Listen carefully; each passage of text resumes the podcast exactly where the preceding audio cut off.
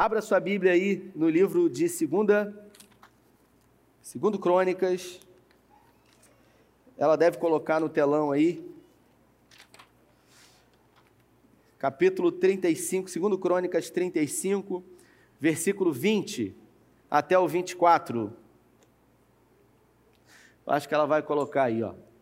Isso. Vamos ler todos juntos, bem forte? Um, dois e três.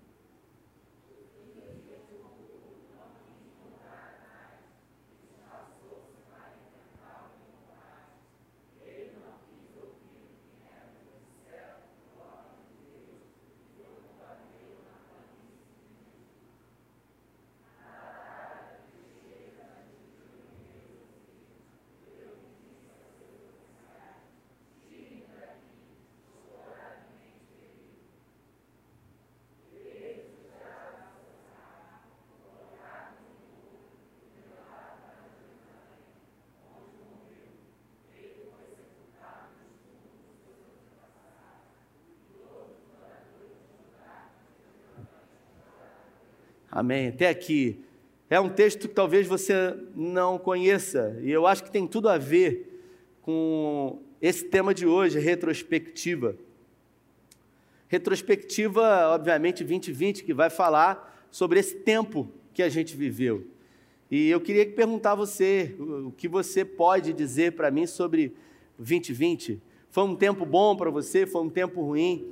Essa semana eu é, me peguei ouvindo algumas mensagens no, no, nesse, nessas plataformas de podcast, Spotify, e eu peguei algumas mensagens de novembro e de dezembro, especificamente nas mensagens de dezembro, eu percebi uh, que elas foram muito proféticas, principalmente falando sobre 2020, declarando que 2020 seria o melhor ano da história das nossas vidas.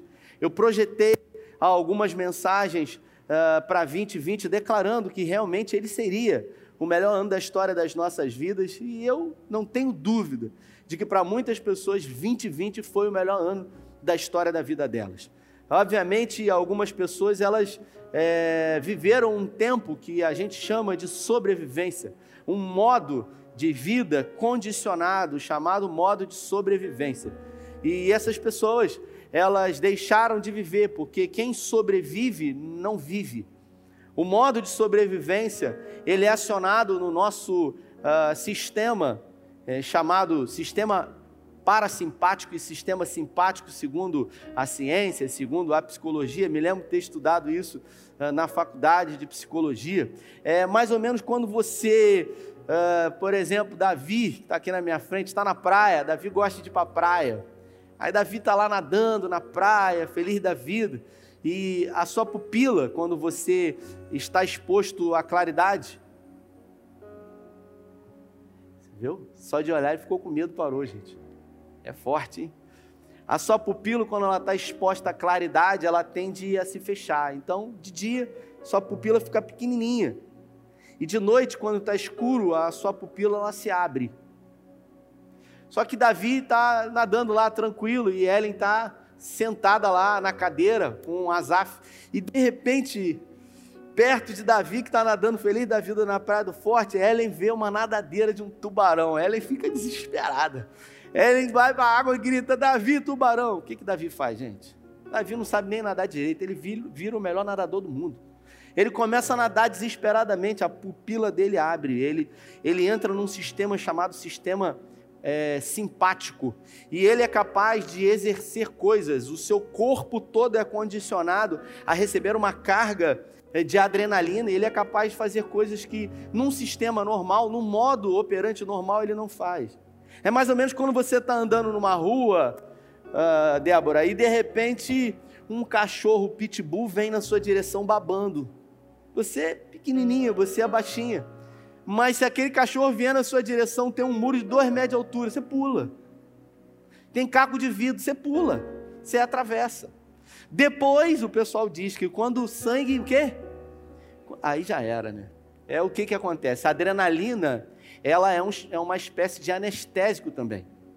Então ela faz com que você faça coisas que normalmente você não seria, não teria condições de fazer. Eu me lembro, eu trabalhava com vendas e tinha um rapaz que. Bota o teclado dele aqui para mim, por favor. O, o rapaz, ele era, ele era chefe de cozinha e ele era meio fortinho. Ele era chefe de cozinha.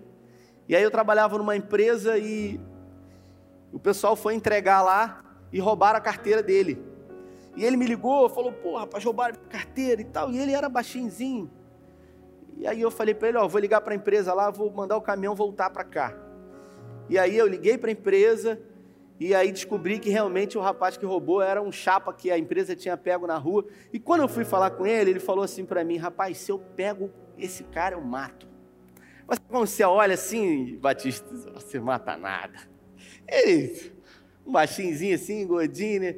andava devagarinho. Ele falou, rapaz, se eu pego esse cara, eu mato, meu irmão. Falei, que isso, rapaz? violência? E aí descobrimos que era realmente o entregador, a empresa, é, pelo um sistema, mandou o caminhão voltar e eu fui lá para o cara pedir desculpa e entregar a carteira para ele. O cara ficou, era um restaurante do centro de Cabo Frio, o cara ficou lá na porta esperando, com a carteira na mão para entregar. E eu falei, eu já era crente, eu falei, vou fazer uma reconciliação aqui bonita, vai ser um negócio bacana, vai pedir perdão, o rapaz está tá arrependido. E aí ele estava lá na cozinha, o restaurante assim, irmãos. Ele estava lá na cozinha, quando eu fui lá, falei para ele, olha rapaz, foi o rapaz mesmo. Cadê ele? Ele falou, tá aí, tá lá do lado de fora. Aí o restaurante comprido assim, irmãos, quando eu falei isso pro cara, o cara ficou cego. Ele saiu voando por cima das mesas, as pessoas comendo. Foi uma coisa horrorosa. Irmãos, eu, eu, eu não imaginava aquilo. Eu não imaginava que aquele rapazinho gordinho, baixinho, ele, ele saiu voando, ele pegou o cara, já deu um tapa, chutou o cara, o cara, tadinho, tomou a primeira, a segunda, o cara saiu correndo, ele foi atrás, eu falei, meu Deus. E o pessoal, ele derrubou mesa, derrubou tudo, irmãos. Gente almoçando. Aí daqui a pouco ele volta assim. Já tinha arrebentado o pé, depois arrebentou o pé todo. Quando ele chegou, Desse dia em diante eu chamei ele de outro nome. Eu nem me lembro o nome dele, mas desse dia em diante eu só chamava ele de Vandame. Eu falava assim, Vandame. Falei, rapaz, que loucura foi essa, meu irmão? Tu voou para cima das mesas, eu nunca vi isso na vida. E eu falei, e o cara fugiu, meu irmão. Falei para você que eu ia arrebentar. Eu falei, aí ele, e minha carteira? Eu falei, tá com ele. O cara ia te pedir perdão e entregar a carteira. Então é gente que tem capacidade de fazer coisas inimagináveis. Tem gente que é assim. Olha, eu dou um boi para não entrar numa briga, mas eu dou uma boiada para não sair, né? Está na palavra, né? É gente, olha, quando eu me espalho, ninguém me junta, né? Já ouviu isso? Diz amém. Meu Deus. Tem gente que é um doce de pessoa, um doce, pessoa meiga, pessoa sensível. Minha esposa que está me vendo aqui, beijo minha esposa. Só senta no volante, meu irmão. Rapaz que luta, ela senta do meu lado. Às vezes, se o cara me der uma fechada, irmãos, eu não, esse problema eu não tenho. Se o cara me der uma fechada, eu, Deus te abençoe, meu irmão. Vai em paz. Ela não quer atravessar a mão. É, calma, o cara pode ter tido um dia ruim. Tem gente que é assim, é uma pessoa mansa, santa. Senta no volante, a entidade desce, um negócio, a pessoa perde o controle. Me lembro aqui, uns anos atrás, aqui perto do UPA, aqui, irmãos. Eu encostei aqui para pegar a, a sobrinha da minha esposa na escola e estou vendo um irmão, um irmão da igreja. Aquela coisa, você está no carro, né, quer gritar, estou vendo o irmão da igreja, aí ele parou na vaga que o cara ia sair assim, na frente do, desse hospital aqui, né? Tem uma, tem uma escola aqui. Acho que é aqui atrás, é. Aí ele estava atrás, aquela coisa, irmãozinho, aí eu. O cara não viu, tá buzinando para ele, o cara saiu, xingou ele, ele botou a mão para fora. Aí eu fechei o vidro escondido para ele não me ver, o irmão da igreja, né? Gente que. Ontem um pastor falou comigo, estava numa reunião de pastores. Ele falou: rapaz, essa semana o cara botou a mão para fora, estendeu um dedo para mim, rapaz, eu eu perdi o controle, rapaz. Eu fui atrás do cara, e eu fui atrás do cara, comecei a seguir ele, e fui atrás dele. Eu falei, eu vou fechar esse cara aí, eu vou arrebentar a cara dele. E eu estou ouvindo a história, e ele contando, sim, uma empolgação. E eu falei, rapaz, como é que o cara faz um negócio desse para mim, não sei o quê. Aí, de repente, eu ouvi assim uma voz: cadê aquele pastor que pega a mansidão? Cadê aquele pastor que fala no culto de doutrina? Cadê aquele pastor que diz que tem que perdoar? Aí ele falou: Vou fazer o quê quando chegar lá pegar o cara? Vou falar de Jesus para ele? Com essa violência toda? Tem gente que é assim. Normalmente, quando a gente está no modo sobrevivência, irmãos, a gente vive por um período de tempo determinado. No modo sobrevivência, a gente é condicionado a não ter hora para comer, a não ter hora para fazer as coisas certas. Por exemplo, o povo no deserto. Quando eles saíram do Egito, eles se condicionaram no modo sobrevivência. Não comia a hora que queria. Eles só podiam comer na hora que Deus mandava o maná. Não andava a hora que queria. Eles só podiam andar a hora que a nuvem andasse. Não podia montar acampamento, descansar a hora que quisesse descansar. Só descansava quando a nuvem parava. Não bebia água a hora que quisesse, só bebia água a hora que Deus mandasse.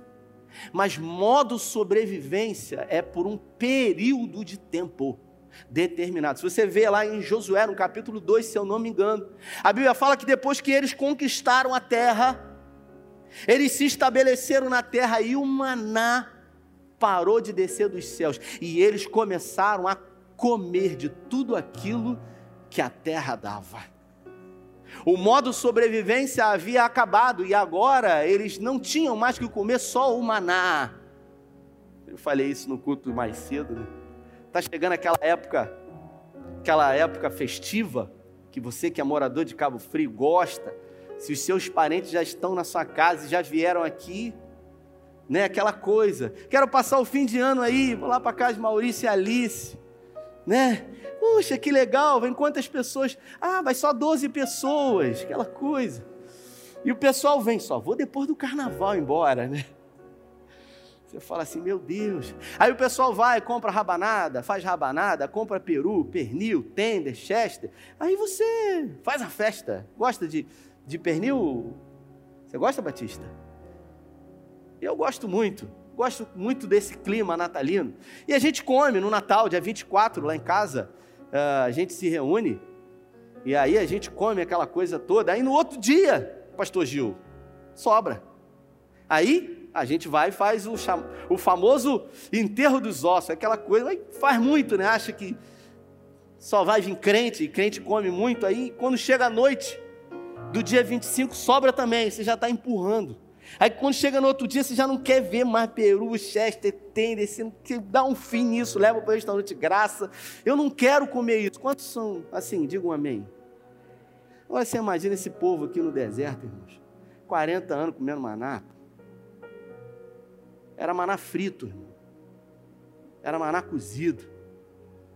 Maná ensopado. Maná com maná, meu irmão. Era só maná. 40 anos comendo maná, meu irmão. Bota maná nisso. Enjoado hoje. Comeu o quê? Maná. Comi uma coisa diferente. Eu comi maná. Só maná. Era só maná. Só que quando eles conquistaram a terra, a Bíblia fala que eles tiveram a opção de escolher aquilo que iam comer.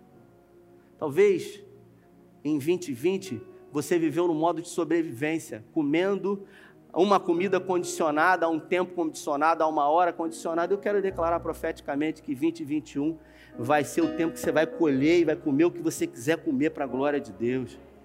Vai ser um tempo onde você conquistou a terra, você vai sair desse modo sobrevivência. E você vai ter autonomia para plantar, e tudo que você plantar, você vai colher. Foi o que o texto diz aqui. Esse modo de sobrevivência, ele gera em nós, obviamente, aquilo que a gente chama de agir por impulso.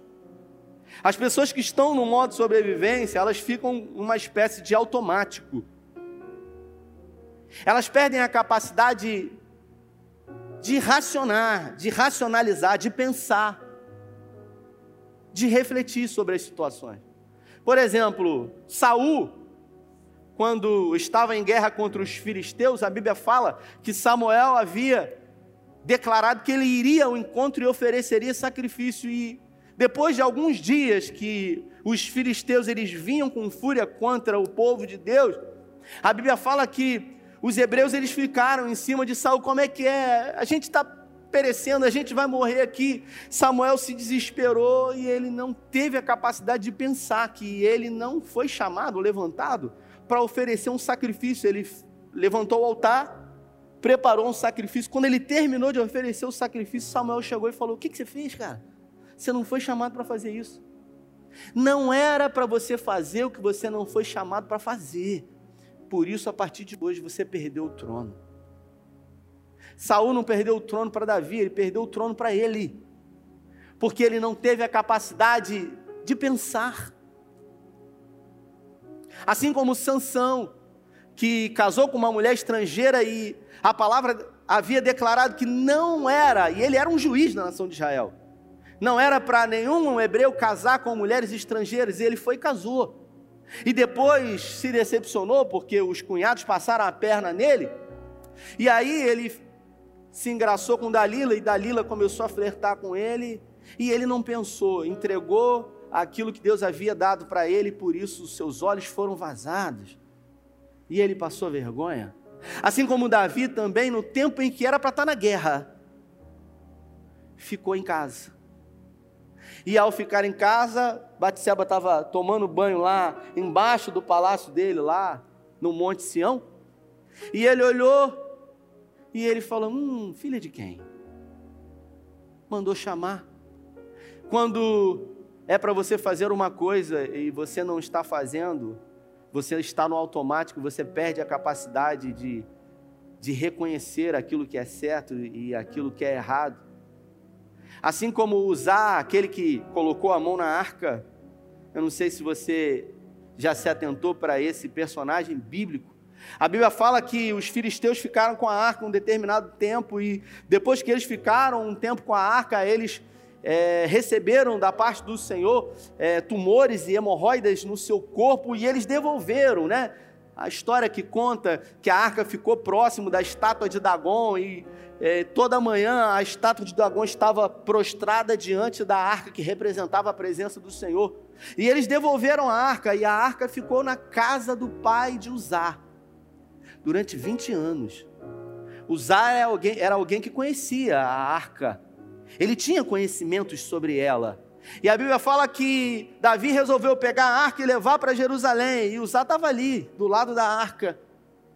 E os bois tropeçaram, o carro pendeu e Uzá botou a mão. Ele teve uma intenção boa, irmãos. A arca do Senhor, a presença do Senhor ia cair, e Uzá botou a mão, não vou deixar a arca cair. E ali a mão do Senhor feriu Uzá. Algumas traduções dizem que as vísceras dele ficaram à mostra. Tamanha violência. Puxa vida, mas Uzá teve motivações tão boas, Dani. É, mas não basta ter motivações boas. Não é suficiente somente ter boas motivações. É fundamental não quebrar princípios bíblicos. A gente precisa aprender. A gente precisa ter a capacidade de ouvir conselhos. E quando eu penso sobre isso, eu penso que se que se Davi tivesse a capacidade de ter pessoas que ele confiasse, que ele pudesse abrir o coração dele e revelar os sentimentos da alma dele, talvez ele não teria caído com Batseba. Talvez, pastor Gil, se quando ele olhou para Batseba pelada lá, ele chamasse, porque a Bíblia fala que ele chamou um servo dele. A Bíblia não fala quem foi esse servo, mas se ele tivesse chamado um companheiro confidente que tinha o coração dele e dito: Quem é? Ele ia dizer: É filha de Fulana, mas não é para o seu bico. Você não pode. Você tem um monte aqui no seu harém, você não está dando conta dessas, vai querer outra? Não. Talvez se Sansão tivesse alguém que confiasse o coração dele, ao ponto dele revelar as fraquezas dele, ele teria sido aconselhado. Da mesma forma, Saul, se tivesse alguém que respeitasse e dissesse para ele: Ei, rei, eu sei que o senhor é o rei e tem autoridade, mas não foi chamado para fazer isso. Ontem eu estava numa reunião de pastores, como eu disse, e um pastor, a gente estava conversando lá de uma forma informal, aquela coisa. Aí um pastor foi e falou assim: Poxa, porque a gente não tem, a gente que é pastor. Ele abriu o coração dele. A gente que é pastor não tem ninguém para conversar, ministério pastoral, ministério muito solitário, a gente não tem ninguém para a gente abrir o coração, para a gente falar. É difícil, a gente vai falar para quem? Aí virou para mim e falou: Você, Rafael, você tem alguém que você possa abrir o coração, que você possa falar das suas fraquezas? Eu falei para ele: eu, eu faço terapia com uma psicóloga. Aí ele, você faz terapia? Você vai no psicólogo? Eu falei, eu faço já há alguns anos e me ajuda muito. Mas você tem alguém que você possa abrir o coração? Eu falei, eu tenho me conhecido muito mais através desse processo de auto autoconhecimento, mas eu tenho alguns pastores que que me reúno, pessoas que eu confio, pessoas que eu respeito. Pastor Gil que está aqui de São Paulo é um amigo, não somos tão próximos, mas é um profeta de Deus na minha vida amanhã a gente vai ter um tempo junto. Porque quando você se permite revelar os sentimentos da sua alma para alguém que você confia, que você respeita, que você sabe que é um homem ou uma mulher de Deus, você vai errar menos. A Bíblia fala sobre um homem, que a gente lê o texto dele aqui, chamado Josias. Josias, segundo Crônicas, diz que antes dele, nem depois dele, não houve um rei como ele.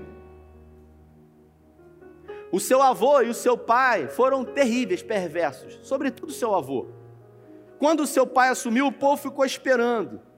Eles eram reis da nação de Judá, reino do sul, capital Jerusalém. Quando o pai dele começou a reinar, o povo começou a observar. E ele seguiu os mesmos caminhos do avô, sendo perverso com o povo, idolatria. O povo se rebelou e matou o pai dele. Ele tinha apenas oito anos de idade e ele assumiu o trono da nação de Israel com oito anos de idade. Só que a Bíblia fala que havia um sacerdote chamado Ilquias. E esse sacerdote se tornou o conselheiro de Josias. Josias tinha oito anos de idade. E dos oito anos de idade até os 16 anos de idade, a Bíblia fala que ele ouviu os conselhos do sacerdote Ilquias que apresentou para ele o Senhor e havia dito para ele tudo aquilo que o pai e o avô tinham feito. E com 16 anos de idade, a Bíblia fala que Josias resolveu se voltar para o Senhor. E ele começou a fazer aquilo que agradava o coração de Deus, ele começou a derrubar a adoração, a postes, ídolos pagãos. Ele começou a reformar as muralhas da cidade antiga ele começou a restaurar o templo e ele começou a fazer coisas que agradavam o coração de Deus. E a Bíblia fala que tudo que ele fazia, o Senhor era com ele. O Senhor o abençoava e ele era bem sucedido. E ele foi um grande reformador. O Mateus Soares, um jovem pregador que no outro dia me deu um, um livro incrível com, com referências extraordinárias, diz que Josias ele teve a capacidade de aprender com os erros do pai e com os erros do avô dele. E ele se separou e ele foi um rei que o povo se apegou muito a ele. Ele fortaleceu a cidade. É claro que na época, depois de 13 anos do seu reinado, Segundo um contexto histórico, a Síria que vinha conquistando territórios e vinha em frequentes guerras civis, havia se enfraquecido demais. Os assírios eles vieram num processo de enfraquecimento. Josias ele era rei aqui no sul de Israel.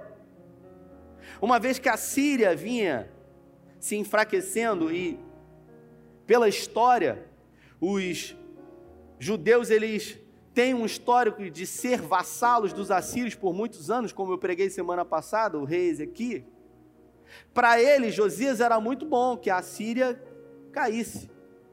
A Babilônia, por sua vez, resolveu guerrear e acabar com a Síria.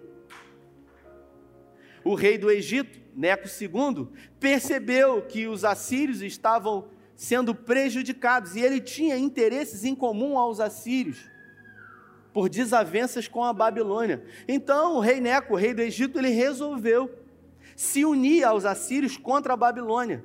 Aí o que, que ele fez? Reuniu o exército dele e empreendeu uma emboscada contra o exército dos babilônios. Josias não tinha nada a ver com isso. Josias estava no canto dele lá, aqui em Jerusalém. Quando Josias viu esse movimento de Neco, Josias foi, preparou o exército dele e colocou o exército pronto para guerrear contra Neco, rei do Egito. Neco, ouvindo isso, disse, mandou o mensageiro dizer para Josias: Ei, Josias, essa guerra não é contra você. Não se mete nisso, não. Você não tem nada a ver com isso. Nós vamos guerrear contra os babilônios em favor dos assírios. O mesmo Deus que você serve, a Bíblia diz, é o Deus que eu sirvo, e Ele manda dizer para você que essa guerra não é sua, então não se meta, não é com você. A Bíblia fala que entrou aqui, ó, olhe para mim aqui, e saiu aqui, tudo o que Neco disse. Você sabe o que, que Josias fez? Mandou preparar o exército dele, e foi para a batalha contra o rei Neco. Você vai ver o texto que a gente leu aqui, a famosa batalha de Megido da Bíblia. E quando ele se encontrava no meio da batalha, Josias ele disse: Eu não vou como rei, eu vou disfarçado, eu vou como um soldado qualquer, eu vou camuflado, escondido. Eu não vou como rei. E ele foi. E a Bíblia fala que quando eles estavam guerreando a uma distância segura, um dos flecheiros do exército do Egito lançou uma flecha que veio e atravessou o corpo de Josias. E Josias gritou esse texto que eu e você lemos aqui: Eu estou ferido, eu preciso ir embora. Pegaram Josias, colocaram ele sobre um, um carro e levaram ele para a cidade de Jerusalém. E a Bíblia fala que ele morreu naquele dia. Escute o que eu vou dizer para você. Dentro de um contexto de hoje, Josias poderia ser chamado de crente Josias poderia ser chamado de um homem de Deus. Josias poderia ter chamado de um cara que cumpria os preceitos do Senhor, que vinha à igreja todo domingo, que era dizimista fiel, mas entrou numa guerra que não era para entrar, fez aquilo que não era para fazer. Pergunto para você, 2020, quantas guerras você entrou que não era para você entrar? Quantas batalhas você enfrentou que não eram suas? Josias tinha muito a acrescentar. Josias tinha muito ainda a oferecer. Morreu de uma forma precipitada. Por quê? Porque fez aquilo que não era para ter feito. E mais, Deus havia falado com ele ele perdeu a capacidade de ouvir. Eu aprendo com isso. Que primeiro, segundo Mateus Soares, que primeiro,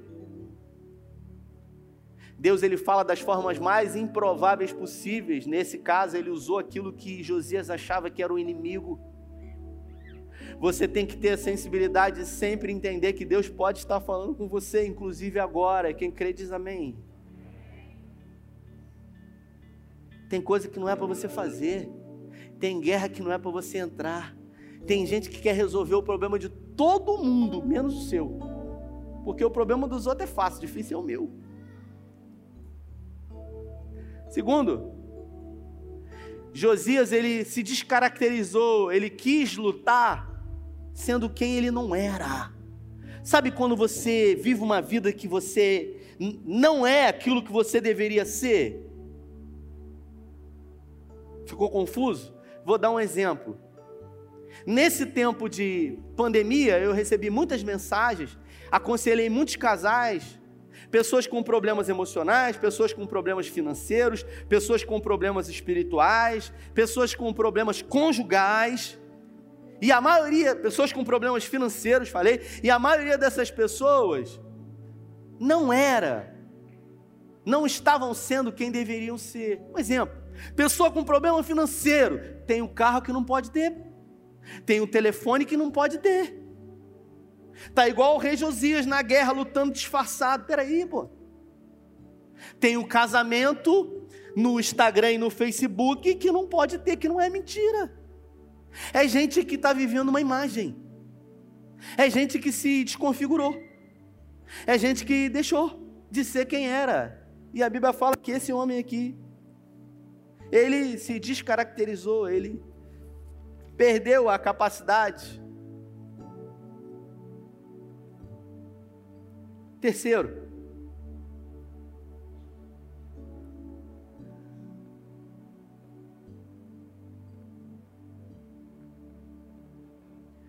Josias, ele foi o melhor rei. Está em 2 Crônicas. Antes dele não houve tão bom e depois dele não houve tão bom. Algumas, talvez, divergências aí. Talvez do escritor das crônicas que diz isso. O escritor do livro de Reis já não faz essa menção. Alguns dizem que Davi foi o melhor rei da nação de Israel. Não importa. O que importa é que esse homem, ele reinou a nação de Israel durante 32 anos apenas e poderia ter reinado muito mais, e ter rendido muito mais, e ter feito muito mais. Por que morreu tão precocemente? Por que, que Deus não foi lá e não impediu? Ele tentou, só que ele perdeu a capacidade de ouvir. Eu me lembro de Davi quando resolveu, resolveu contar o exército dele. Estou afim de saber quantos homens eu tenho fortemente armados. Chamou Joabe, general do seu exército, primo dele, e falou: Conta, anda aí pelas doze tribos e conta. Joabe falou para ele assim: Davi, Davi, peraí, Davi, Davi, a gente ganhou todas as guerras, Davi. A gente ganhou todas as batalhas. Que negócio é esse? Querer contar exército? Para que isso? A gente entra na batalha com um exército menor e a gente ganha, porque o Senhor é conosco. Davi falou assim: o rei é quem aqui? Joabe. Quem é o rei Joabe? Faz o que eu estou mandando. Aí ele foi. Aí daqui a pouco, depois de um tempo, ele volta com um relatório aqui, ó. Tá aqui o número do seu exército. Quando ele pegou e ele leu, caiu a ficha, sabe? Ele falou: Deixei de confiar no Senhor. Agora eu olhei para o meu braço e achei que tudo que eu fazia, eu fazia com a força do meu braço. Eu queria, nesses poucos minutos, dizer a você que veio aqui nesse, nesse culto, que tem como tema retrospectiva, que os erros que você cometeu em 2020, você não precisa levá-los para 2021. Que a culpa pelos erros que você cometeu em 2020, por coisas que você fez e não era para você fazer, por coisas que você não fez e era para você fazer, você não precisa carregar a culpa, o remorso, de tudo isso em 2021. Você pode aprender com esses erros e decidir voluntariamente, definitivamente romper em 2021. Eu gosto muito do Bill Johnson, é uma das maiores referências hoje que eu tenho, vivos. Pastor Bill Johnson, ele é pastor do, da Bethel Church, uma das igrejas mais relevantes no mundo. E eu me lembro essa semana eu li, já li isso algumas vezes, eu li de novo em um dos livros dele, que ele, quando os filhos dele eram pequenos, ele sempre instruía os filhos deles a fazerem duas orações, a colocarem nas orações ao Senhor duas coisas. A primeira coisa que eles fala, ele falava, ele instruía, ele dizia para os filhos dele: Olha, vocês precisam perguntar ao Senhor se existe alguma coisa que o Senhor quer, faz, que o Senhor quer que você faça de impossível. Ele dizia: vocês têm que falar para o Senhor o seguinte: Senhor, existe alguma coisa impossível que o Senhor quer que eu faça? Porque Ele é o Deus do impossível. E a segunda coisa que ele dizia sempre para os filhos era: vocês precisam pedir ao Senhor para não deixar vocês de fora com aquilo que Ele vai fazer aqui na terra. Eu queria me atentar para esse segundo conselho e eu queria que você e eu pudéssemos nessa noite pedir ao Senhor para que não nos deixe de fora com aquilo que Ele vai fazer em 2021 aqui na terra. Porque o Deus que a gente conhece é um Deus de propósito, é um Deus que tudo que faz tem um propósito. Deus não é pego de surpresa, então essa pandemia pegou Deus de surpresa não. Pegou talvez algumas pessoas, mas Deus ele continua governando todas as coisas. As nuvens, como na 1 capítulo 1 diz, são o pó, o estrado dos seus pés. Ele não toma o culpado pelo inocente. Por isso, grandes coisas o Senhor vai fazer. E eu quero declarar profeticamente que 2021 vai ser o melhor ano da história da sua vida se 2020 foi até o dia de hoje, 2021 vai ser melhor para aqueles que creem e entendem que nós temos o sim, o amém da parte de Deus. Você que deseja, como essa canção diz, viver o novo, viver o novo do Senhor e está disposto a deixar o velho, a abrir mão, se coloque de pé.